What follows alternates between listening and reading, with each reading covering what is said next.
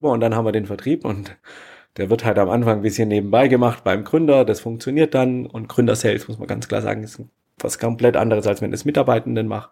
Und dann übergeben wir das mal einem Praktikanten und dann läuft das schon irgendwie. Und ich glaube, dieser fehlende Fokus ist eine sehr große Herausforderung. Herzlich willkommen zu einer neuen Folge Unicorn Bakery. Mein Name ist Fabian und heute habe ich mir jemanden eingeladen, die man schon fast als Unicorn Maker bezeichnen kann. Michael Jäger ist der Gründer von Kremanski and Company, einer Strategie- und Prozessberatung für Sales. Und ich glaube, ihr habt es alle mitbekommen, Sales wird in den letzten Jahr, Monaten, Wochen immer relevanter, weil Marketing wird teurer, schwieriger, der Druck steigt, trotzdem Umsätze zu machen. Und gerade in B2B-Companies ist natürlich dann Sales ein Teil der Antwort. Und Michi arbeitet zum Beispiel mit seinem Team zusammen mit Sender, Tier und ganz vielen weiteren Firmen. Könnt ihr einfach mal auf die Webseite schauen und euch ein Bild davon machen. Mit dem Start dieser Folge kommt einmal monatlich jetzt die Sales Bakery. Das bedeutet, wir arbeiten einmal im Monat die Kernfragen beim Aufbau von Sales-Organisationen auf und das machen wir auch anhand eurer Fragen. Das heißt, es geht wirklich zusammen mit euch. Wo und wie ihr mir die Fragen zukommen lassen könnt, das erfahrt ihr am Ende der Folge. Ich würde sagen, Sales Bakery, let's go. Vielen Dank für die spannende Intro und ich freue mich sehr, hier zu sein. Bevor wir darüber sprechen, was ihr im Detail macht, ähm, so, nur weil ich die Kontroverse gerade so ein bisschen aufgemacht habe, warum lauft ihr ohne Vertriebsteam und ähm, wieso ist es in Startups dann doch üblich, ein relativ großes Vertriebsteam aufzubauen? Ich glaube, es muss man ist natürlich sehr produktabhängig. Ne? Wir sind eine Unternehmensberatung. Ähm, als und Unternehmensberatung willst du nicht irgendwo anrufen, Cold Call machen und sagen, hey, wir würden dich unterstützen, ähm, etwas zu verbessern. Ja, deshalb dort aus dem aus dem der Empfehlung zu leben von glücklichen Kunden oder zufriedenen Kunden ähm, macht äh, sehr viel Sinn. Deshalb haben wir uns von Anfang an ähm, sozusagen auf der einen Seite erstmal sehr stark darauf fokussiert, ähm, Happy Clients zu generieren, also sehr darauf, wie kriegen wir es immer hin, dass der Kunde immer zufrieden ist, weil wir machen natürlich auch mal einen Fehler, aber wie haben wir da ein offenes Visier, ich als One-Man-Show am Anfang schon auch und dann ähm, später mit, mit, mit einem Team. Ähm, und auf der anderen Seite ist, ist muss man sich einfach überlegen, über welche Kanäle geht man wirklich und wie kriegt man es hin, so ein Produkt ähm, auf den Markt zu bekommen. Und da haben wir uns halt sehr darauf entschieden, viel mit Kunden zu arbeiten, mit Testimonials zu arbeiten, viel Leute in Networking zusammenzubringen und darüber ähm, uns als Brand sozusagen zu positionieren und und, und dann reinzukommen. Wir sind aber, haben aber auch einen sehr spitzen Use Case, ne? Das darf man nicht vergessen. Selbstberatung mit verschiedensten Services können sehr viel abbilden. Das ist natürlich in so einem SaaS-Geschäft ähm, nochmal was anderes. Ich muss mehr Aufmerksamkeit generieren und ähm, auch eine andere Zahl von Kunden auch generieren, fairerweise. Ne? Die haben schon eine gute Anzahl von Kunden, würde ich sagen, mit so, keine Ahnung, 50 gleichzeitigen Projekten. Aber das ist natürlich eine andere Scale als jetzt ein SaaS-Business. Das braucht deshalb, würde ich sagen, es lohnt sich schon, einen Vertrieb aufzubauen, wenn ich ein äh, B2B SaaS habe. Ich kann mir auch vorstellen, dass der Bedarf einfach schon groß genug ist, wo man sagt, okay, die Leute, es gibt genug Startups, die realisieren, dass sie ein Problem mit B2B Sales haben, dass sie auch auf euch zukommen oder sich dann umhören, mit wem, mit wem kann man sprechen. Während ich ja bei vielen neuen Lösungen ähm, auch erstmal überhaupt erzählen muss, warum das eine relevante Lösung für viele ist. Also oftmals, oftmals muss ich ja da auch den Kunden noch so ein bisschen mehr educaten und äh, die Reise ist vielleicht auch nochmal eine ganz andere, was wahrscheinlich in der Customer Journey auch, auch eine Rolle spielt. Absolut. Also ich sag mal, ich glaube, in den letzten Jahren haben es gezeigt, hast du ja auch in der Intro gesagt, der, der Shift zu Sales ist enorm. Ähm, die, der Druck wird größer, wir haben hohe Finanzierungsrunden, müssen stark wachsen, Marketing ist sehr teuer und ähm, manchmal auch sehr schwierig. Und ich glaube, es ist sehr sinnvoll, sozusagen in Sales-Metriken zu denken, von Anfang an, auch als Gründer sozusagen da rein zu denken, sagen, wie baue ich denn meinen Sales richtig, ähm, weil das am Ende schon ein entscheidender Treiber für Erfolg ist. Ja, auch für Proof of Concept oder auch durch Sales habe ich viel mehr Kontakt mit meinen Kunden und kann dadurch sehr viel lernen, was für meine Produktentwicklung wiederum spannend ist. Deshalb bin da bei dir. Eine Frage, die mich da gerade interessiert, so, ich meine, du siehst ja doch sehr viele Gründer und jetzt musst du dich ein bisschen aus dem Fenster lehnen, wenn ich, wenn ich das frage, aber hast du das Gefühl, Gründer im, im B2B-Space überschätzen ihre Sales-Fähigkeiten und ihre Sales-Org oder unterschätzen? Also ist es so, in welcher, also die meisten Gründer sind ja keine Realisten. So muss man, muss man ehrlich sagen. Es wäre ja auch schade, weil sonst würde vieles nicht entstehen.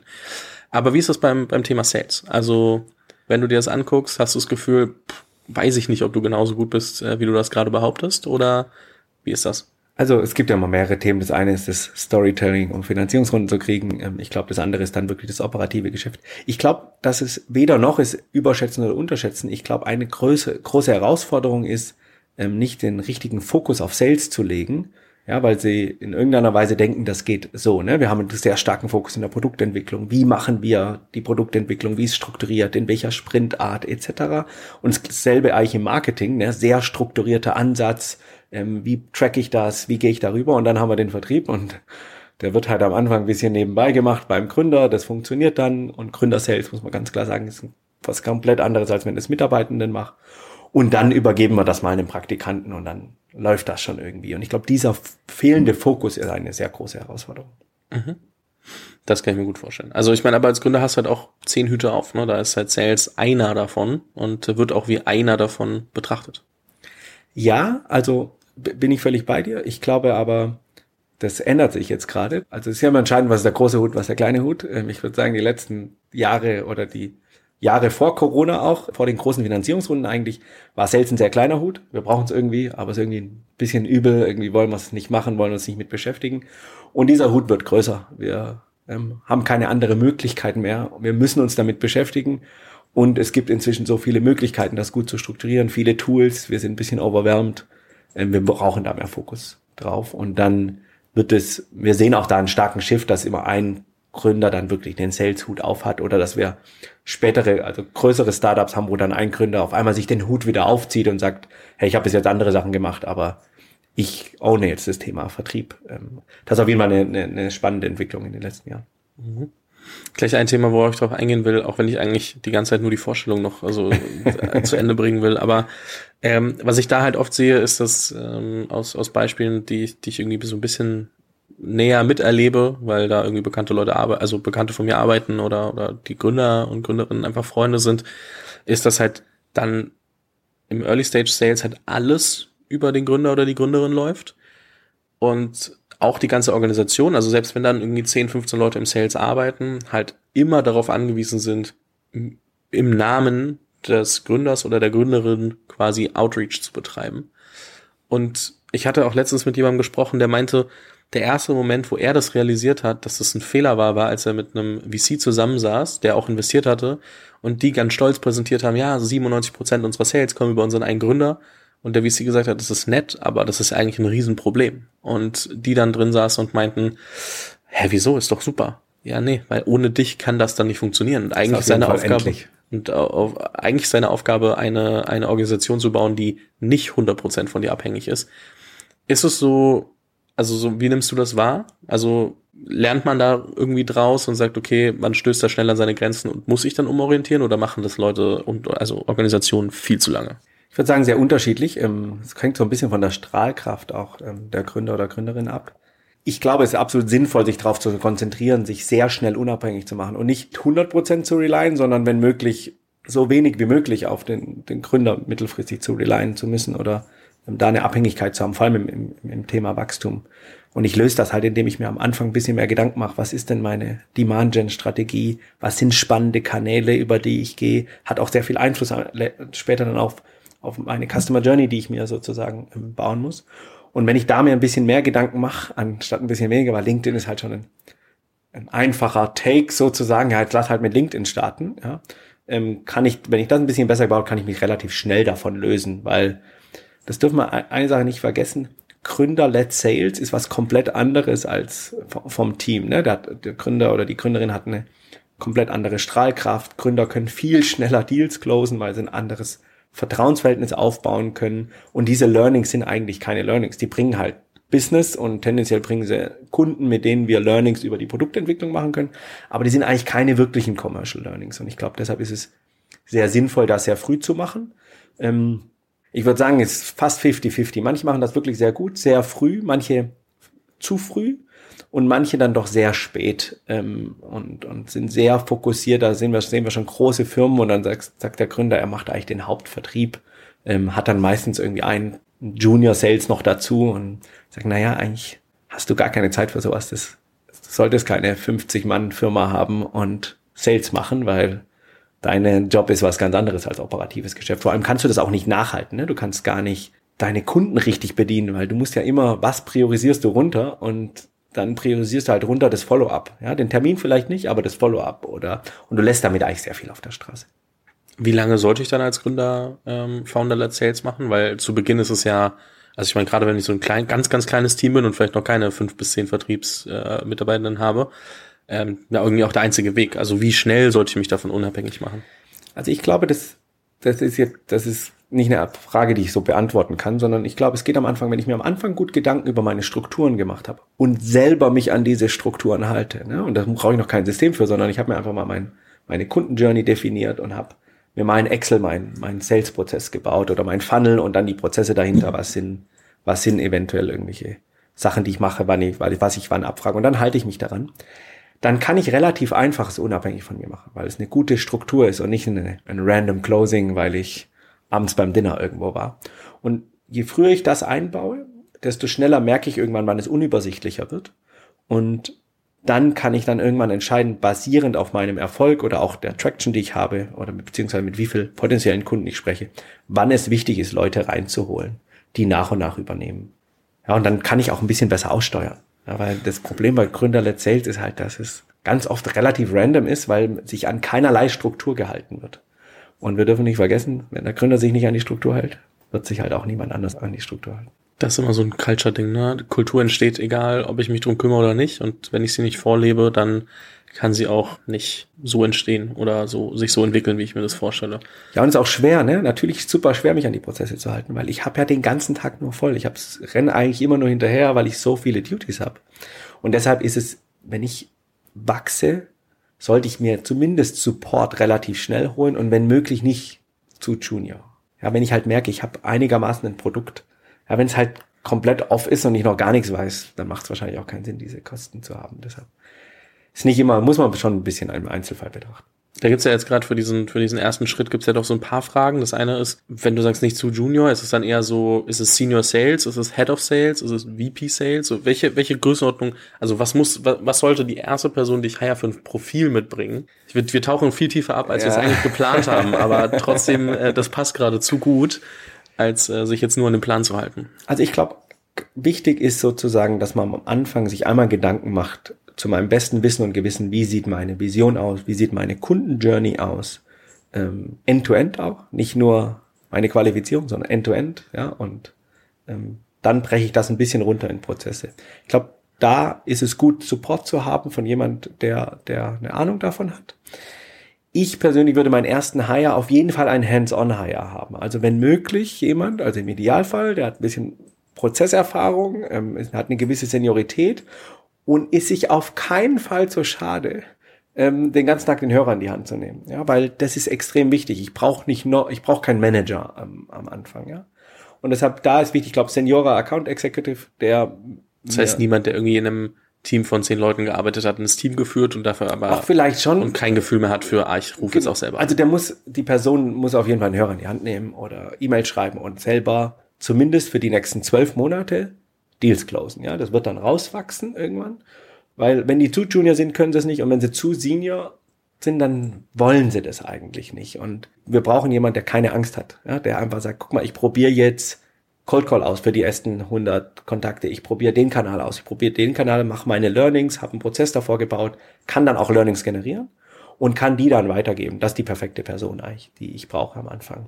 Die auch richtig Gas gibt. Ne? Das geht jetzt nicht darum, 100 Stunden abzurocken, sondern gerne auch in einem, in einem Sustainable Environment, aber die natürlich in der Zeit richtig Gas gibt und so driven ist, mit so vielen Kunden wie möglich in den Kontakt zu kommen.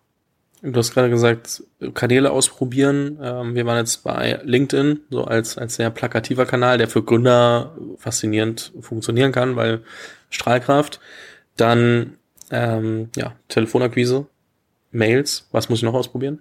Ähm, also ich bin großer Fan von Partnerships. Mhm. Also wirklich zu versuchen, wie kann ich mein Partnernetzwerk richtig, ähm, richtig bauen? Was könnten potenzielle Partner sein, mit denen ich in, in, in Kooperation gehen? Entweder sind die nur Tippgeber oder wir machen Co-Selling, weil darüber skaliere ich sehr kosteneffizient. Ähm, und wir sehen große Beispiele, ne, wie zum Beispiel Aircall, die extrem durch ihr Partnernetzwerk ähm, wachsen. Ich glaube, knapp 50 Prozent ihres Umsatzes. Die haben auch letztens irgendwie so eine riesen, kommt vom Partnern. äh, riesen, äh, was sie an Umsatz machen und alles Ja, äh, ja. mal irgendwo auf LinkedIn geschrieben. Ich war so, what the hell? Also sind wirklich groß und die haben wirklich, ich glaube, 48 Prozent oder was ist die Zahl, kommt über ihre Partner.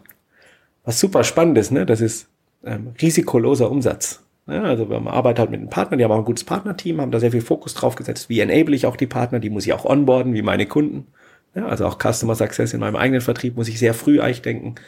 Partner ist ein super spannendes, spannender Kanal, weil das relativ einfach geht. Ähm, Ich glaube, über Events kann man gut nachdenken, also auch relativ früh schon. Es ist nicht overengineert, wenn ich Targets oder Buying-Personas, wo ich denke, die könnten gute Zielgruppen sein, einfach mal zusammenbringe, ähm, mal etwas vorstelle oder mal mit denen darüber spreche und mir Feedback hole. Ja, Leute kommen gerne zusammen, muss irgendwie ein Mehrwert sein, darf keine Verkaufsveranstaltung ähm, aller irgendwelcher großen Corporate sein, die dir dann ähm, dreiviertel Stunde lang eigentlich nur ihr Produkt verkaufen sollen. Es soll nicht um Verkauf gehen, sondern um Austausch gehen. Und damit schaffe ich natürlich Awareness und ich schaffe auch ähm, die entscheidendes Brandbuilding. Ja? Je besser mein Brandbuilding ist, und das ist am Anfang, habe ich kein wirkliches Geld dafür und es ist manchmal auch ein bisschen zu random, ne? zu ungesteuert, aber darüber habe ich sozusagen beides. Ich habe Kundenkontakt oder potenziellen Kundenkontakt, ich habe Austausch, ich mache Learnings und ich platziere meine Marke, finde ich Events sehr, sehr, sehr, sehr spannend. Und dann generell natürlich das Thema Content. Äh, LinkedIn, was heißt LinkedIn? Ja, also das, was sehr viele bei LinkedIn betreiben, ist nicht so spannend, muss man ganz klar sagen. Ne? Die Nachrichten, die wir alle kriegen, wissen wir. Sondern LinkedIn ist spannend, wenn ich mir wirklich Gedanken mache, auf welche Buying-Persona oder welches Segment möchte ich wie kommunizieren, wie rede ich darüber, dass ich Interesse weckende Kommunikation habe, nicht immer nur plakativ verkaufen will, aber das funktioniert nicht über LinkedIn, sondern was löse ich denn, was ist der neue Status quo meines Produktes und sehr zielgerichtet, sodass man sich abgeholt fühlt, weil man will keine Nachricht bekommen, die irgendwie plakativ ist. Deshalb, das ist aber ein Content-Game am Ende und das ist auch ein sehr spannender Kanal, der auch kosteneffizient wiederum, wiederum geht. Da muss ich jetzt nicht Zehntausende in irgendwie Performance-Marketing stecken, sondern mach halt spannenden Content, der inhaltlich gut ist, wo die Leute interessiert und guck, dass ich es aussteuere an meine Zielgruppe. Und darüber kann ich schon viel probieren, ja. Und dann brauche ich dahinter ein bisschen, was passiert, wenn jetzt jemand auf etwas klickt oder sich registriert, muss ich halt dann schon drüber nachdenken, wie kommt, wie kommt dann der Sales schnell rein und wie kriege ich den gut gesteuert, diese Qualifizierung. Tendenziell kommt es auch in eine E-Mail-Journey, wo ich dann Nurturing mache, wo ich dann auch wieder aussteuere und Fragen stelle. Aber ähm, es ist gut am Anfang, schnell mit dem Kunden in Kontakt zu kommen, weil es ist nicht wichtig, dass ich jetzt optimiert ähm, da Kunden close, sondern eher ist wichtig, wie komme ich schnell mit meinen potenziellen Kunden in Kontakt und wie habe ich ähm, Austausch und kann Fragen stellen und generiere dann Learnings. Aber die Learnings generiere ich nur, wenn ich einen Prozess habe, weil sonst verpuffen die einfach, weil irgendein Mitarbeiter irgendein Learning hat, aber niemand weiß es. Das gleiche ist zum Beispiel dann, wenn ich den Kunden geclosed habe, der Customer Success, ein, die wichtigste, für mich wichtigste ähm, Position eigentlich, im, wenn man das mal in den Vertrieb denkt, ne, das Onboarding, Aktivierung weiter, das ist eigentlich auch der größte Teil der Customer Journey, ne? Akquise irgendwie sehr kleiner Teil, Customer, Success ein sehr großer Teil, meistens vergessen ähm, in der Systemauswahl, im gesamten Planung.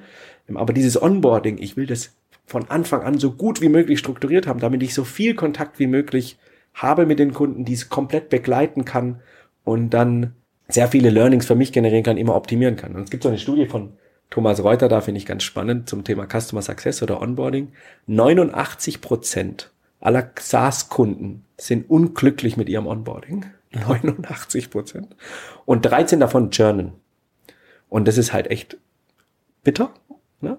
Und ich verstehe, warum die unhappy sind, weil die meisten Customer Success denken, wenn sie groß sind. Aber eigentlich will ich doch die ersten 50 Kunden unbedingt mit denen komplett alles verstanden haben. Deshalb, da kann man schon nochmal sehr viel machen. Ich glaube, wer da ein sehr, sehr gutes Beispiel ist, wo man sich was abschauen kann, ist Superhuman, die da halt, die auch, also am Ende Superhuman ist ein ähm, Tool, womit du deine E-Mails besser managen kannst. Und die dann halt aber auch wirklich, wenn du gekauft hast, mit dir nochmal einen Setup-Call machen, sagen, hey, was brauchst du eigentlich? Guck mal, das hier sind die Key-Features für das, was du erreichen willst. Hier, die Integration musst du noch freischalten. Ah, lass uns mal kurz noch Mhm. das machen. Danach bist du so set up, dass du nur noch raus äh, drops, wenn du es dann entweder nicht gut genug nutzt, nicht integriert bekommst, oder also in deinen eigenen persönlichen Prozess, oder ähm, ja, dir dann doch irgendwie ein anderes System besser taugt. Aber es ist so, da bleiben nicht so viele Fragen nach dem Onboarding offen. Ne? Ja, und das ist halt gut, ne? wenn ich gut abgeholt bin, bin ich nicht mehr so unsicher. Das ist genau das gleiche bei Mitarbeiter-Onboarding. Ne? Wenn der, ich gut ongeboardet bin, dann konzentriere ich mich nicht auf die Fehler, sondern dann konzentriere ich mich wirklich viel zu lernen, bin voll motiviert. Wenn es super schlecht angebaut wird, auf was konzentriere ich mich? Auf jeden Fehler und werde jeden Tag eigentlich unhappier, mhm. weil es passieren auf jeden Fall Fehler. Und das sind und das, das gleiche Analogie Mitarbeiter wie, wie, wie Kunden. Wenn ich die gut onboarde, verzeihen die viel, mir viel mehr und ich kann, die sind, haben Vertrauen aufgebaut und ich komme viel mehr in den Austausch und kriege viel offeneren, offeneren Austausch und kann davon lernen. Und auf, ich würde da sehr viel, sehr starken Fokus legen. Und das ist ein gutes Beispiel, wenn es, es Superhuman das, das so macht, das ist genau der, der richtige Ansatz. Weil dann erzählst, guck mal, du erzählst jetzt darüber, dass die dich gut angebordet haben. Diese, diese Erfahrung. Ich nutze das Produkt zwar nicht mehr, aber trotzdem. Genau, aber, aber diese Ding, Erfahrung ja. ist dann schon etwas so, okay, ich habe da wirklich eine sehr gute Onboarding-Erfahrung und das ist ein gutes Gefühl, vor allem weil sehr vieles nicht so, nicht so macht. Absolut. Ein letzter Part noch, weil ich gesagt habe, es gibt ein paar Fragen, die sich aus der, aus dieser ersten Phase ergeben. Du hast Customer Journey angesprochen. Wie sehr kann ich die denn antizipieren? Also so auf dem Blatt Papier vorzeichnen und wie sehr ist es dann eben äh, wichtig, irgendwie als Gründer die ersten fünf bis zehn potenziellen Kunden zu sprechen und dann zu sehen, okay, was dann funktioniert. Also wie viel ist Trial and Error und wie viel kann ich das antizipieren? Ähm, also ich glaube, man kann, wenn ich etwas, wenn ich ein, ein Produkt entwickle, schon relativ früh, zumindest mal nach meinem besten Wissen und Gewissen, es einmal durchdenken. Sehr, es muss sehr grob sein, nicht overengineert, nicht zu viele Steps, sondern einfach mal durchdenken. Was was, wie sieht denn eine Customer Journey aus? Was ist denn ein tendenziell, ein potenzielles Target? Ist es Enterprise? Ist es ähm, irgendwie der Longtail, also SMI-Bereich? Das kann ich mal durchdenken. Wie würde ich den, den, den durchqualifizieren? Also was sind Steps? Was sind tendenziell ähm, Demand-generierende Kanäle, die ich mache? Ähm, wie will ich den Kunden dann onboarden? Solche, solche Sachen. Und dann vielleicht gibt's noch einen indirekten Vertrieb oder nicht. Und ich denke es einfach mal durch. Das ist ein, ein Tag Arbeit. Ich glaube, das kann man relativ früh machen. Ob das jetzt schon vor den ersten zehn Kunden sein muss oder nicht, sei mal dahingestellt. Ja, ich kann natürlich auch erstmal, erstmal sprechen. Trotzdem ist schon gut, sich ein bisschen darüber Gedanken zu machen. Wer könnten denn die ersten zehn, zehn Kunden sein? Und diese, dieses Exercise, ähm, auf der einen Seite hört sich ja ein bisschen trivial auch an, ne? aber das hilft mir enorm später in allen Bereichen. Wenn ich einmal mir aufskizziert habe, wie sieht's denn end-to-end -End aus? Welche Rollen habe ich in welchem Teil der Customer Journey? Also welche Teams arbeiten daran? Ähm, und wie hängen die zusammen, treffe ich ganz andere Entscheidungen, nicht mehr so Silo-Entscheidungen. Ne? Ich treffe nicht mehr eine Systementscheidung fürs SDA-Team, eine eigene Systementscheidung fürs Customer Success und vielleicht noch Marketing und Customer Service auch nochmal separiert, sondern ich verstehe sozusagen die Anforderungen und kann dann einzelne Themen, weil ich habe immer wieder woanders Probleme. Ne? Am Anfang habe ich irgendwie bei der Qualifizierung Probleme, also konzentriere ich mich da drauf. Dann habe ich beim Dealflow, also beim Account Executive Probleme. Dann habe ich irgendwie beim Customer Success Probleme. Und wenn ich das, dieses Exercise nicht gemacht habe, dann löse ich die Probleme immer nur individuell. Ja, das heißt, ich treffe eigene Prozessentscheidungen, eigene Systementscheidungen, ähm, eigene Conversion KPIs etc. Und ohne die Abhängigkeit zu betrachten. Und dann, da sehen wir ziemlich oft, wir haben dann Teams, die haben innerhalb einer Customer Journey sechs, sechs Systeme oder fünf Systeme, die so halb miteinander sprechen mit super schlechten Übergabeprozessen, ähm, also strukturell wie dann auch systemisch.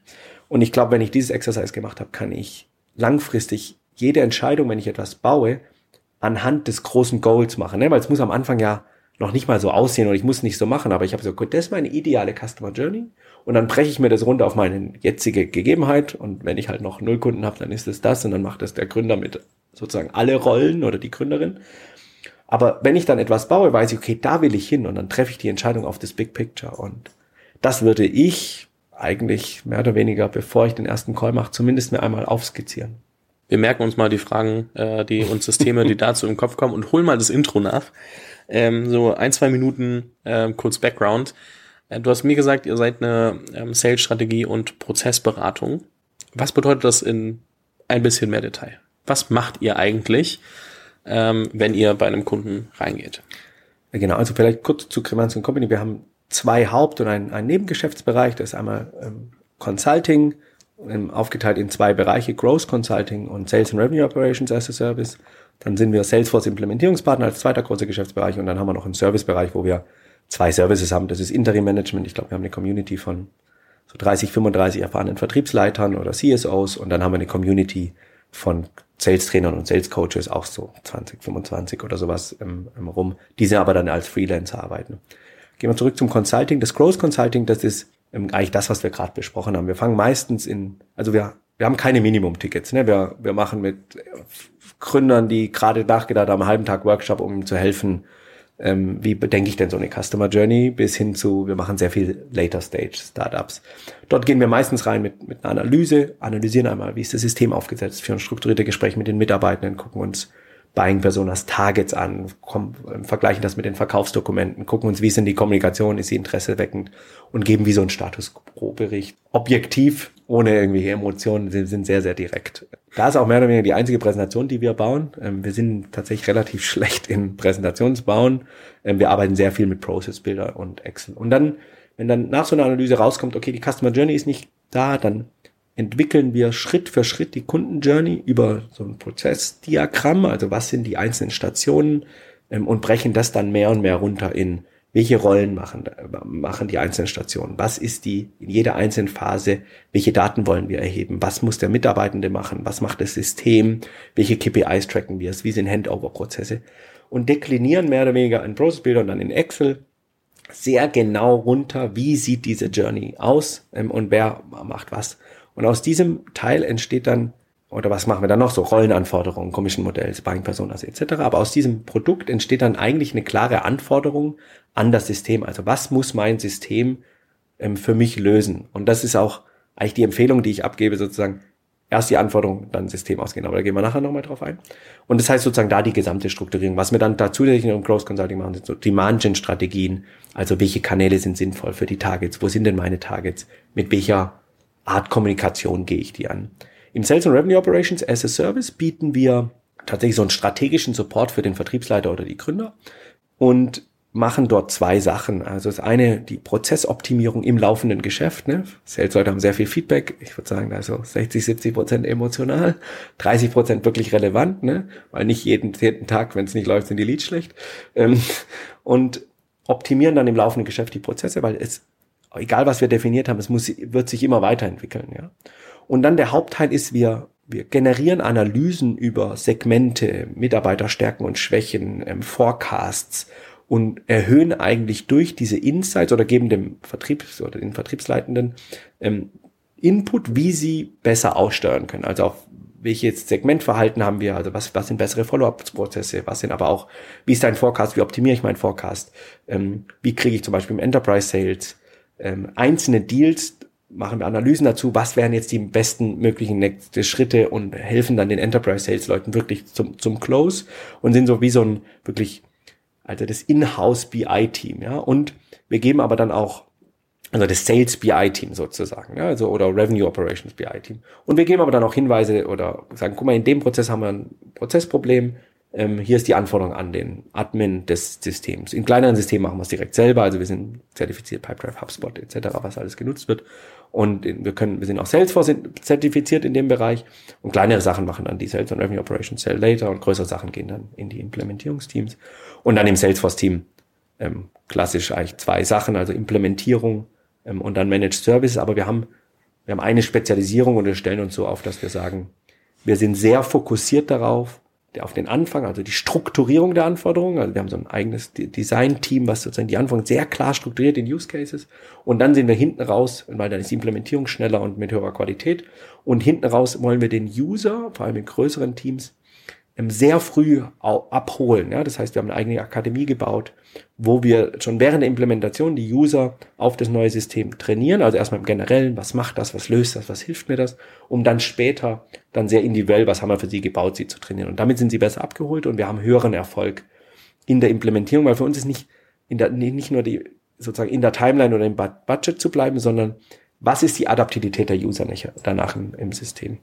Das heißt, jetzt habe ich wieder viel geredet. Ähm, sorry, das passiert immer. Ähm, Im Endeffekt sind wir sehr detailliert darauf, jede Frage im Sales hands-on lösen zu können. Mhm. Das heißt, zu beantworten, hands-on lösen zu können, zu implementieren und unsere Partner, also unsere Kunden zu befähigen, es selber zu machen. Das heißt, wir machen nicht eine, entwickeln was, machen eine Präsentation, geben rüber und sagen, mach's dann mal selber, sondern wir begleiten so lange, bis es wirklich operationalisiert ist. Ist, glaube ich, ganz spannend, ne? weil viele halt irgendwie sagen, ah, guck, so könntest du es machen und dann sich umdrehen und äh, wieder weggehen. Also Präsentation bauen. Und es ist nicht so einfach, manche Sachen, ne, wirklich zu operationalisieren. Und wenn du vor allem nicht, nicht so wirklich dich damit beschäftigt hast oder auch kein, kein Vertriebs-Background hast, dann ist es manchmal auch nicht so einfach, wie kriege ich das jetzt, jetzt wirklich hin? Ähm, wir versuchen dann in, da sehr stark ähm, zu supporten. Manchmal geht's, manchmal geht's dann sozusagen auch nicht, ne, wenn wir nur in der Strukturierung sind. Aber versuchen so zu befähigen, dass es die Kunden dann alleine machen. Habt ihr was auf der Website, ob äh, Content oder irgendein Webinar oder irgendwas, was ich mir jetzt angucken kann, wenn ich äh, so ein bisschen mehr einmal vielleicht verstehen will, wie tief ihr in den Themen drin seid? Ich glaube, man merkt, dass du die Passion hast etc., aber äh, ist ja trotzdem immer schön, sich nochmal so irgendwo anders anzugucken. Oder irgendwas, was äh, bei euch, äh, was sind so die, die meist äh, geklickten, gefragten Sachen auf der Website? Ich glaube, der Sales Operations Artikel, den ich mal geschrieben habe vor zwei Jahren. Wenn, ich weiß nicht, ob es immer noch so ist. Wir haben ein Magazin und da ähm, wird relativ viel Content generiert, was dich educated, wie du es machst. Also wir haben früher auch mal ein paar Webinare gemacht, fairerweise da während Corona. Ich sagte ja, das war, ähm, ich glaube, inhaltlich ganz okay, aber wir hatten da jetzt nicht so viele Zuschauer. Irgendwann haben wir das dann ähm, aufgehört. Aber da gehen wir eigentlich ein, how to set your sales, äh, mhm. sales organization right ähm, oder solche, solche Themen. Und dann haben wir auch Artikel geschrieben über einzelne Sachen. Sales Revenue Operations sind schon das, was sehr stark, ähm, also auch uns SEO-technisch diese Artikel da sehr stark helfen, weil das ist ein Modell aus den USA, was der sehr common ist ne, und sehr stark genutzt wird, weil das sinnvoll ist mit Seniorenleuten und in Deutschland erst, erst jetzt so langsam, langsam ankommt. Okay, verlinke ich in der Beschreibung, dann kann sich da jeder mal durchklicken und äh, genau. mal ein bisschen genauer anschauen, ähm, auch was eure so Handlungsempfehlungen erstmal auf einem, auf einem Higher Level Absolut. dafür sind. Lass uns mal wieder ganz kurz zurück ins Content-Thema kommen.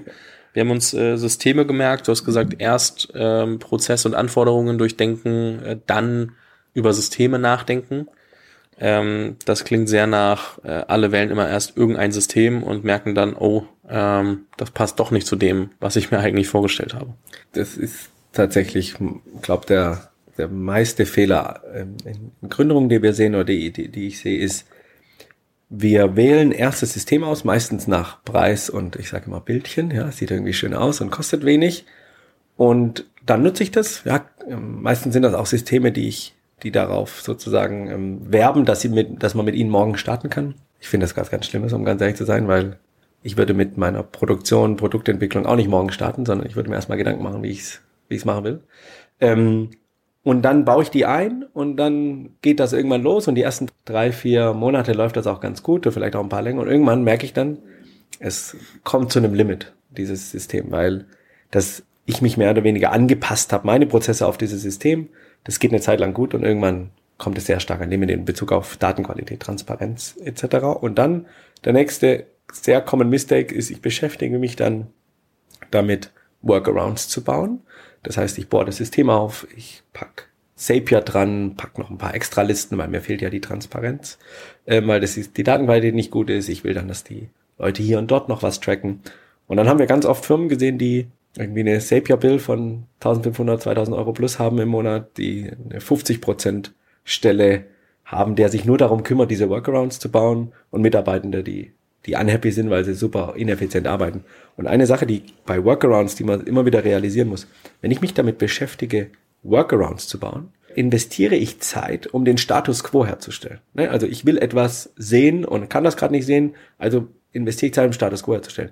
Ich investiere also keine Zeit, um mein Unternehmen oder meine Prozesse weiterzuentwickeln.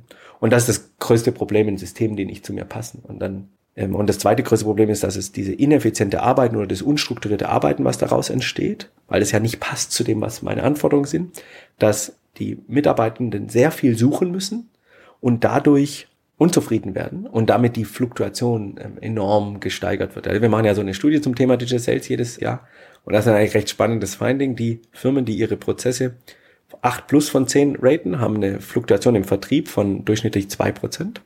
Also eigentlich geht gegen null. Und ähm, die, die ihre Prozesse so mittelmäßig 5, 6 von 10 raten, haben 15 Prozent durchschnittlich. Ja, und wenn man sich bewusst macht, was Fluktuation mich kostet, ne? Gehalt, Onboarding, Wissensverlust, ähm, potenzielle Deals, Kunden, Kontakt, Relationship-Verlust, naja, dann, wenn ich eine Fluktuationszahl weniger im Jahr habe, kann ich mir halt locker leisten, ein gutes System aufzusetzen. Und wenn ich die anderen Kosten des, die ich stecke in Workarounds, auch nochmal dazu nehme, dann könnte ich mir ein richtiges System mit einem Fokus, einem eigenen Sales Operations Manager ähm, sofort leisten. Und deshalb, das ist ein sehr common Fehler, ähm, nicht gut genug drüber nachzudenken, was meine Anforderungen sind. Und das ist einfach das, was wir vorhin besprochen haben, ne? diese Customer Journey einmal denken. Und das ist jetzt nicht eine sechs Monate Job, sondern ein paar Tage. Ähm, und dann weiß ich auch, was, es, was, es, was ich benötige. Und dann weiß ich auch, was nicht passt. Ja, das ist ganz wichtig, weil viele Systeme passen einfach nicht mhm. ähm, zu meinen Anforderungen. Welche Systeme siehst du häufig, die aber auch, also die aber auch gut sind? Also welche würdest du gerne öfter in den Firmen sehen, weil sie skalierbar sind? Jetzt nicht, um irgendwie Werbung für diese einzelnen Systeme zu machen, sondern um einfach erstmal so ein paar Dinge zu nehmen, die ich mir anschauen kann als, als Gründer oder Gründerin, wo du sagst, hey, die sind erstmal soweit bulletproof. Also das mit Abstand beste Tool ist Salesforce, meines Erachtens. Es, es gibt zwei Tools auf dem Markt, die sozusagen in 360 Grad Customer Success Plattform sind. Das ist mhm. Microsoft Dynamics und Salesforce. Ähm, ich kenne mich in Microsoft Dynamics nicht so gut aus, weil es für mich sehr starr ist, ähm, die Implementation und es wirklich sehr lang dauert. Und Salesforce finde ich nicht sehr starr, sich auch in den letzten fünf Jahren extrem entwickelt zu einer eigentlich No-Code-Firma. Also man braucht euch kaum mehr Code, kann sehr viel über Flows und, und Workflows abbilden. Und es bedeutet, alle Bedürfnisse sozusagen ähm, darzustellen. Und diese Plattform, was heißt das Customer Success Plattform? Die haben sozusagen einen Datensatz und dann haben dann für jedes Team eine eigene Cloud oder ein eigenes, wie so ein eigenes Layout.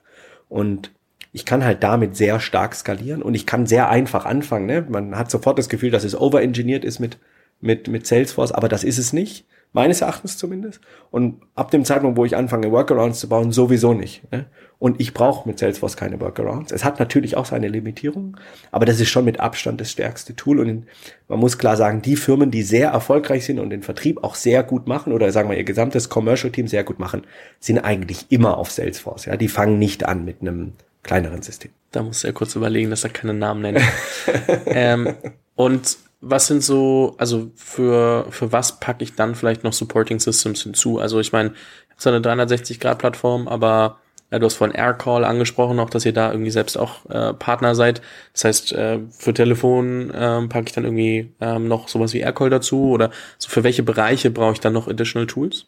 Ähm, also fürs Te Telefon genau nennt sich sozusagen eine CTI-Integration, also eine tiefe Integration in, in das CRM-System. Wir arbeiten mit Aircall als Partner, weil wir das ein sehr tolles, einfaches Tool sehen, weil du kannst sehr viel selber machen als, als Unternehmen. Ne? Du hast ein Admin-Panel, kannst alles so bauen und das ganz wirklich sehr gut und ich finde auch preislich ähm, sehr fair. Gibt natürlich sehr viele andere Tools, die auch gut oder in Ordnung sind.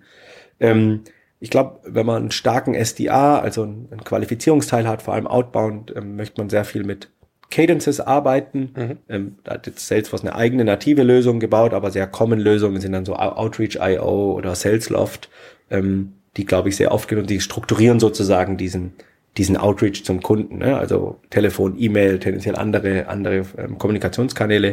Ich glaube, das ist, das ist ähm, ganz, ganz hilfreich. Ähm, ich glaube, eine Verbindung zu Sales Navigator oder zu, zu LinkedIn ist, ist immer gut, um die da besser zu verstehen, wer, wer da was macht. Und dann muss man fairerweise sagen, und das ist auch nicht so ganz trivial, gibt es hunderte Supporting-Systeme. Und in den letzten Jahren schießen die auch sehr stark ähm, raus, die sich sehr darauf fokussieren, wie können sie mit AI den Vertrieb optimieren. Ne? Also diese Qualifizierung durch einen AI-Bot, der dich, der sozusagen die Qualifizierung, ich glaube, wir sind noch nicht ganz so weit, aber es, sehr viele von diesen Tools gehen darauf ein, wie sie, dass sie das irgendwann diese Qualifizierung zum Beispiel fast alleine machen können und dann, wir haben ja einen sehr starken Mitarbeiterproblem. Also wir, wir finden nicht genügend Mitarbeitende im Vertrieb. Das heißt, die gehen natürlich da auf dieses, auf dieses, diese Effizienz, was glaube ich sehr spannend ist. Und dann gibt es sehr viele so Tools, die so Effizienz steigern sind, wie die sich über Systeme setzen oder die Playbooks besser strukturieren oder die die Demos strukturieren, die auch viele ihre Daseinsberechtigung auf jeden, auf jeden Fall haben. Und dann ist jetzt noch ein großen Bulk an, an Tools, die sozusagen diese Lead also diese Lead-Anreicherung von Daten ähm, sehr, sehr spannend finden. Ich glaube, EchoBot ist natürlich ähm, mit der riesigen Finanzierungsrunde in, im, im letzten Monat, glaube ich, der, das größte Beispiel. Zoom Info ähm, sind so die großen Tools. Zoom Info ist mehr aber so ein US-Market. EchoBot ist wahrscheinlich ein Dachmarkt, aber dann gibt's halt kleinere Tools, die gerade auf den Markt kommen. Sentinels ist so ein, so ein kleineres Tool, das genau das angeht, was die machen, in ein bisschen modernerer Form, ein bisschen mehr befähigenden den einzelnen Mitarbeiter befähigen, als auch Management. Ähm, da, da, da bewegt sich sehr viel. Und was die machen, ist sozusagen, finde ich sehr spannend. Die gucken sich deine Daten an oder das System analysiert deine Daten und sieht dann bei den fünf Kunden Abhängigkeiten zum, zum Deal Close. Also zum Beispiel bei den fünf Kunden wurde sechs Monate bevor du, innerhalb von sechs Monaten bevor du den Deal gewonnen hast, ein CDO eingestellt. Und dann empfehlen sie dir zehn andere Kunden aus dem Netz und sagen, da wurde in den letzten sechs Monaten ein CDO eingestellt, ruft die mal an. Und das ist tatsächlich sehr spannende Information, ähm, diese Abhängigkeiten zu sehen. Das macht zum Beispiel Sentinels und das finde ich ähm, ein ein Tool, was sich auf jeden Fall lohnt zu beobachten, sind noch sehr klein, aber ähm, sehr spannend, wie die, wie die vorgehen. Ich glaube, da hat man so ein bisschen mehr Gefühl, was, was so Core Tech Stack ist und was ich dann halt so drumherum mir anschauen kann und dann auch je nach Stage wahrscheinlich hin, hinzufügen oder, oder auch erstmal im Kleinen ausprobieren kann.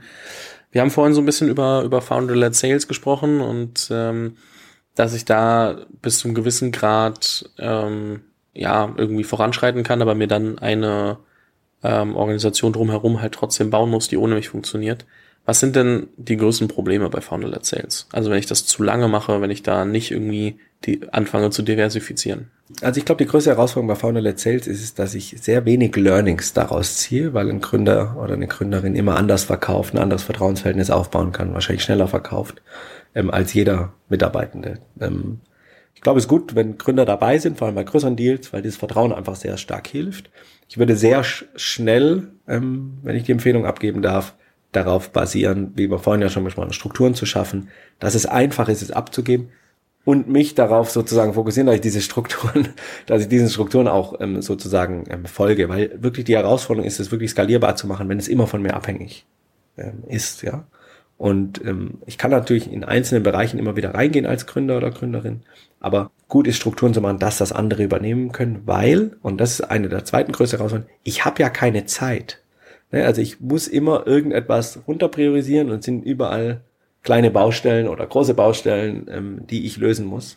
Und am Ende wird immer der potenzielle Kunde wahrscheinlich irgendwie runterpriorisiert. Vielleicht bin ich dann mal ein bisschen zu spät mit dem Follow-up. Also das heißt, die Kundenexperience ist nicht so gut, wenn ich sehr busy bin. Klar, wenn ich jetzt nicht so viel zu tun habe, dann ist es, dann ist es okay. Also wenn ich vier Gründer habe oder mehrere Gründer und ich kann mich da voll drauf fokussieren, kann ich das wahrscheinlich auch ein bisschen länger machen. Aber ich würde trotzdem mich sehr schnell darauf fokussieren, zumindest einfacher, auch wenn es nur, wie gesagt, in Google Sheets oder so ist, Strukturen zu bauen, die es transparent machen, was ich mache ich da eigentlich und dann so weit wie es geht mich versuchen dran zu halten, weil da bin, ich bin schon ein sehr starkes Vorbild ne, für meine für meine Mitarbeitenden und das müssen sich alle wieder angreifen. Jetzt mal ganz kurz in eine Frage sehr tief rein, aber weil du sagst, ähm, weil du es jetzt auch zweimal schon erwähnt hast mit dem späten Follow-up, wann mache ich ein Follow-up? Mache ich das direkt nach dem Call? Mache ich das äh, drei Tage später? Mache ich das? Äh wiederum, das ist jetzt nicht ganz so binär sozusagen. Dass, ich glaube, es wichtig ist, dass man sich diese Prozesse einmal festgelegt hat. Ne? Also in der Qualifizierung, wann mache ich was, wie oft ein Inbound-Lead, wann rufe ich den an, wie schnell, wie oft rufe ich ihn dann an, wann schicke ich zusätzlich noch eine E-Mail, vielleicht noch anderen Content und habe diese Strukturen einfach festgelegt, so dass ich sozusagen daraus kann ich lernen. Wenn ich mal 100 Kunden gleich behandelt habe, kann ich daraus lernen und mir ein Pattern draus machen.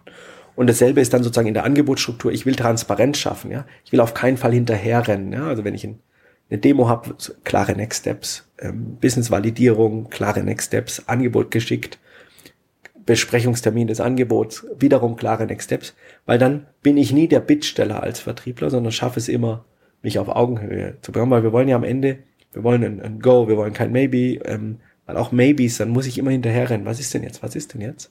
Und deshalb ich glaube, es ist wichtig, einfach nicht eine Struktur festzulegen und dann natürlich diese Struktur alle paar Monate hinterfragen oder beziehungsweise wenn man eine gute Struktur oder ein gutes System dahin hat, dann kann ich es halt auch datenbasiert hinterfragen. Das kann ich in kleineren Systemen nicht so, weil die Daten nicht dann nicht da sind. Und diese Daten in einem guten System, die helfen mir enorm schneller zu iterieren in meinen Prozessen. Und dann habe ich da auch klare Follow-up-Prozesse sozusagen oder einen klareren Zeitpunkt. Manchmal auch segmentabhängig. Ne? Also ähm, da haben wir schon sehr, in manchen Firmen sehr schnell enorme Learnings ähm, ähm, gemacht, ähm, wie Segmentverhalten auf meine Angebotsstruktur ist, ohne da jetzt Tausende von Daten zu generiert zu haben, sondern und das hilft dann schon viel effizienter zu arbeiten. Wenn ich jetzt irgendwie eine B2B-Organisation bauen würde oder auch wenn ich anders, wenn ich selbst wenn ich meine eigenen Podcast-Werbesales mache, denke ich so, ja, wen kenne ich denn eigentlich und äh, rufe die Leute an und habe erstens keinen klaren Prozess, keine klare Struktur, so, weil ich nicht das Gefühl habe, dass ich das unendlich skalieren möchte. Ähm, gleichzeitig aber halt eben auch so ein bisschen, ähm, ich sag mal, äh, so ein bisschen, ja, äh, Scheuklappen vor den Augen und, und guck nur, wen habe ich eigentlich so, so im Netzwerk, mit dem ich mal sprechen kann. Und ich kann mir vorstellen, dass es das viele auch so machen, wenn sie, wenn sie gründen und ähm, in der Anfangsphase halt überlegen, also es gibt sehr spezielle Themen, wo du sagst, okay, da muss ich mich sowieso reinfinden, wer sind potenzielle Kunden. Es gibt aber auch viele, die Sachen gründen in Bereichen, wo sie sich auskennen und schon Kontakt haben. Wie schnell muss ich davon wegkommen, mit diesem Netzwerk zu arbeiten?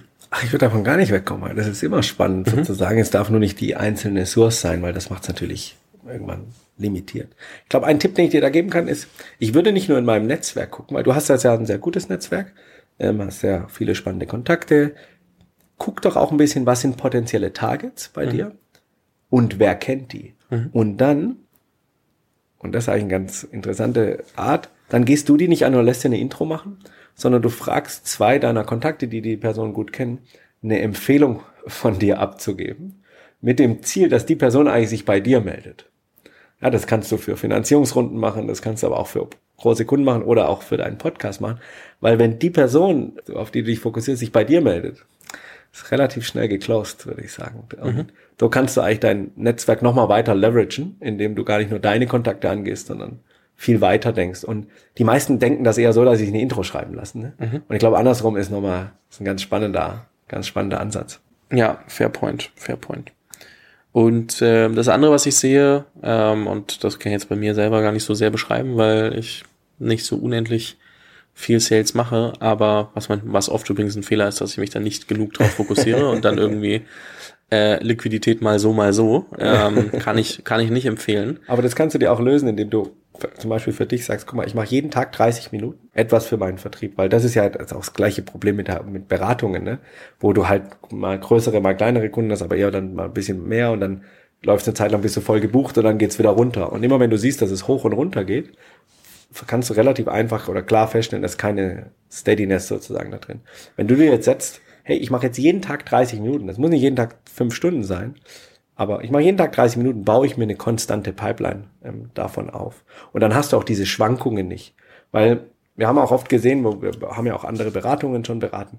Dann ist halt super toll die Bücher und dann geht's wieder runter. Dann machen alle einen Push, geht's wieder hoch. Das heißt, ich habe schon genügend, ich hätte genügend Dealflow, aber ich kümmere mich nicht genug drum. Und das ist auch wieder, setz dir da jeden Tag 30 Minuten Tag. Das ist halt ein konstanter Blocker, keine Ahnung, nach dem Lunch. Ähm, und, und mach das. Dann wird es kein Up and Down mehr geben. Ich berichte in, in acht Wochen.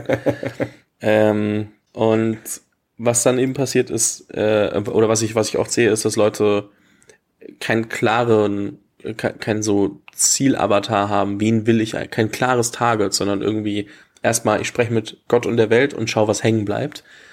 Auch da mache ich das am Anfang, um Feedback zu sammeln und, und strukturiere dann immer runter und sage, das sind meine zwei, drei, vier verschiedenen Targets, äh, also Target Company äh, nicht, nicht die Brand selber, sondern mehr so in, in dieser Phase, so, so diese Company-Größe und so weiter, diese Branche.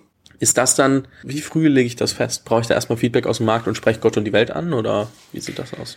Ähm, ich glaube, das ist wieder wiederum mittendrin. Ja, du kannst natürlich ein bisschen, also ich, ich, ich hab, investiere sehr gerne Zeit, ein bisschen drüber nachzudenken, bevor ich etwas mache. Ja, das mhm. heißt, ähm, ein bisschen festzulegen und müssen jetzt ja nicht extensiv sein, sagen ein, zwei Targets mit vielleicht jeweils zwei Buying Personas, einfach mal für mich festlegen, sagen, das möchte ich testen. Und bevor ich loslege, mache ich mir ein bisschen Gedanken, was sind das für Targets, was würde die interessieren? Und dann breche ich es aber runter auf die Buying Personas und sag, keine Ahnung, jetzt habe ich Buying Personas HR und Finance oder sowas. Ähm, was sind denn deren Ziele, was sind denn unterdrückten Emotionen und wie könnte ich denen ihr Interesse wecken? Ja, wenn ich mir darüber mal Gedanken gemacht habe und entwickle dann passgenaue ähm, Kommunikation auf diese Targets oder diese beiden Personas, wichtig die beiden Personas, nicht die Targets, dann kann ich nachher halt auch nachvollziehen, was passiert. Ne? Das heißt, ich kann schon mit meinem ersten Outreach eigentlich Learnings generieren. Ja? Und sagen, vielleicht ist auch nur übers Netzwerk und ich sage, guck mal, mit den fünf da, aber das ist die Art Buying Personas und ich würde gerne die Intro darüber bekommen oder ich gehe mit dem Argument ab. Und das ist wiederum dauert auch nicht so lang, sich darüber Gedanken zu machen. Und selbst wenn es falsch ist, ne, dann habe ich zumindest gesagt, guck mal, ich habe die, die Buying-Persona mit dem Argument angegangen. Das klappt nicht. Jetzt versuche ich mal mit einem anderen Argument, geht auch nicht, okay, ist wahrscheinlich nicht das Richtige. Und dann lerne ich daraus weiter. Und wenn ich mir, und das ist eigentlich in allem, was ich mache, wenn ich, bevor ich was anfange, mir, auch wenn es nur eine halbe Stunde ist, genommen habe und ein bisschen darüber Gedanken gemacht, kann ich nachher halt nachvollziehen, was funktioniert und nicht funktioniert. natürlich ist gut, ein bisschen im Netzwerk zu streuen, ein bisschen, ein bisschen zu quatschen. Ähm, aber du kriegst natürlich auch Feedback tendenziell von Leuten, die absolut gar keine Ahnung haben, nicht deine Zielgruppe sind und vielleicht auch dir keinen Added Value schaffen. Ne? Das heißt, die dir Feedback geben, die dich vielleicht dann auch, wenn du dich, wenn dir Leute dann noch magst und äh, denen vertraust, vielleicht auch in die falsche Richtung ähm, geben, weil sie vielleicht das Produkt auch nicht gar nicht erfassen können. Deshalb schon gut sich ein bisschen. Also ich würde mir immer Gedanken machen. Ich glaube, eine Parallele, die man bei all den Bereichen, die wir gerade angesprochen haben, äh, ziehen kann, ist, dass äh, es halt schon darum geht, vorher einen Prozess oder, oder Gedanken zu machen, um dann eben auch den über Daten validieren zu können oder halt auch verändern zu können, weil man merkt, okay, der funktioniert nicht so, wie ich ihn mir vorgestellt habe. Absolut, weil also wenn ich eine Entscheidung treffe oder beziehungsweise ich habe relativ viel Bauchgefühl, ja, also ich versuche, habe schon sehr viel, steuere auch viel über mein Bauchgefühl, aber ich will die erste Entscheidung über mein Bauchgefühl steuern und die zweite nicht nochmal dazu, sondern wenn möglich habe ich die erste mit meinem Bauchgefühl, habe mir ein paar Parameter aber auch festgelegt, dann mache ich das ein bisschen und dann die Optimierung, also die Iteration der, der Vorgehensweise, will ich nicht mehr auf reinem Bauchgefühl ähm, machen, weil das ist schon ein bisschen abhängig auf meine Tagesform. Ne? Hatte ich morgens einen schlechten Termin, habe ich ein anderes Bauchgefühl, als wenn morgens ein guter Termin war. Und das heißt, die nächste Entscheidung möchte ich eigentlich auf Daten machen. Vielleicht habe ich auch nur ein paar wenige Daten, aber zumindest ein, ein bisschen. Und ich glaube, wenn man sich das vorgibt, dann macht man sich bei dem ersten Mal ein bisschen mehr Gedanken und sagt, wann, was würde denn meine Entscheidung sechsmal äh, verändern oder iterieren? Und ich glaube, da da kann man, kann man einiges, kann man einfach Learnings auch immer generieren. Und das versuche ich eigentlich immer für mich selber sozusagen zu, anzuwenden. Ich glaube, eine Sache, die wir auf jeden Fall nochmal klar machen müssen, wir haben sie immer wieder so ein bisschen angerissen, aber ich glaube, wir können sie noch ein bisschen strukturierter besprechen, ist, welche Aufgabe habe ich eigentlich als Gründer in, beim Aufbau einer Sales-Organisation? Also, wir haben darüber gesprochen, man kann anfangs ähm, irgendwie selbst so ein bisschen Founder-led Sales machen, man muss aber irgendwie davon wegkommen. In welcher Rolle, also kann ich mich da sehen? Wie ist so diese ja, ich sag mal, die, die, die Entwicklung meiner eigenen Persona mit dem Einfluss auf die Sales-Organisation. Also ich glaube, am Anfang ist schon gut, viel dabei zu sein und, und vor allem die, das Visionäre damit reinzubringen. Ne? Wo will ich hin? Was ist denn das Produkt? Was sind die USPs des Produkts? Was löse ich des Produkts? Und das muss man wirklich reintragen. Also ich habe sehr viel Firmen gesehen, die sind ein Jahr alt und ähm, das USP, was der Gründer oder die Gründerin mir erzählt und wenn ich dort anrufe, das passt nicht so ganz zusammen, ja. Und dann frage ich auch, wann hast du das letzte Mal im Verkaufsgespräch zugehört? Ja, so vor neun Monaten. Ja, das ist schon gut, ab und zu da reinzukommen und sozusagen der mittelfristig der wieder Qualitätsmanager zu sein. Ähm, sind wir denn noch allein, ja? Passt das, ähm, passt das denn zusammen, was wir, sagen wir mal, oben im, im Management definieren und entwickeln zu dem, was wir operativ unseren Kunden erzählen. So was machen wir zum Beispiel auch in unserer Analyse, gucken wir genau solche Sachen ab. Was sagt der was sagt das Management zum USP? Was sagt Teamlead zum USP? Was sagen die operativen Leute? Das heißt, am Anfang sehr nah dabei sein bei der, sagen wir, Prozess- und Produktentwicklung, der Vision. Und je mehr ich rausgehe, schon immer wieder das mitgeben, wo wollen wir denn eigentlich hin? Was ist die Produktversion? Was ist der USP? Und dann schon auch sozusagen der unabhängige Qualitätscheck zu sein, der auch dem Vertriebsleiter oder der Vertriebsleiterin das Gefühl gibt, hey, da achtet schon jemand drauf, dass es äh, stringent ist zu dem, was wir, was wir eigentlich machen. Mhm. Weil ganz rausziehen ist zwar das sozusagen das naheliegendste, was wir, ich will mit Sales nichts zu tun haben, also habe hole ich mir einen Head of Sales und, und die machen das schon, aber jeder Mensch braucht Guidance und es ist gut da, da ein bisschen öfters mal drauf zu schauen. Ja, also auch wahrscheinlich einfach, also so abgeben ähm, bis zu einem gewissen Grad, aber nicht so, ich meine, sagen wir mal, wenn nicht ich abandon, ja. ja, ich sag mal, wenn ich die Sales-Organisation quasi für sich laufen lasse und nicht mehr drauf gucke, ist es wie, als ob ich outsourcen würde.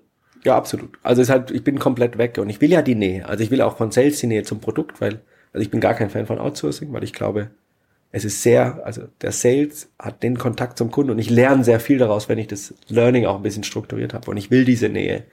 Ähm, und ich muss da dabei bleiben und ich will da auch ab und zu zugucken und ich will da auch zuhören, ich will wissen, was die sagen und ähm, will dann aber auch der, ich will ja nicht nur das Feedback geben oder der harte, sagen wir immer der, der sozusagen stört und sagen, guck mal hier, das, wenn du das so und so erklärst, kriegst du vielleicht das hin. Also auch so ein bisschen der Enabler, der Trainer, ähm, auch wenn das vielleicht dann nicht mein, mein Job ist. Und je näher ich dann dran bin, desto mehr verstehe ich. Oder wenn ich Kundengespräche zuhöre, sehe ich, höre ich auch die Fragen oder das Feedback, was die geben.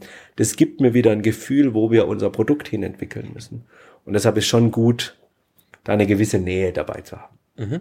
Du, ich glaube, das war schon mal so inhaltlich ein sehr großer Rundumschlag. ähm, und würde deswegen nochmal so auf, auf zwei, drei Fragen äh, zurückkommen, die mehr so nochmal mal dich und, und, und Kremanski betreffen.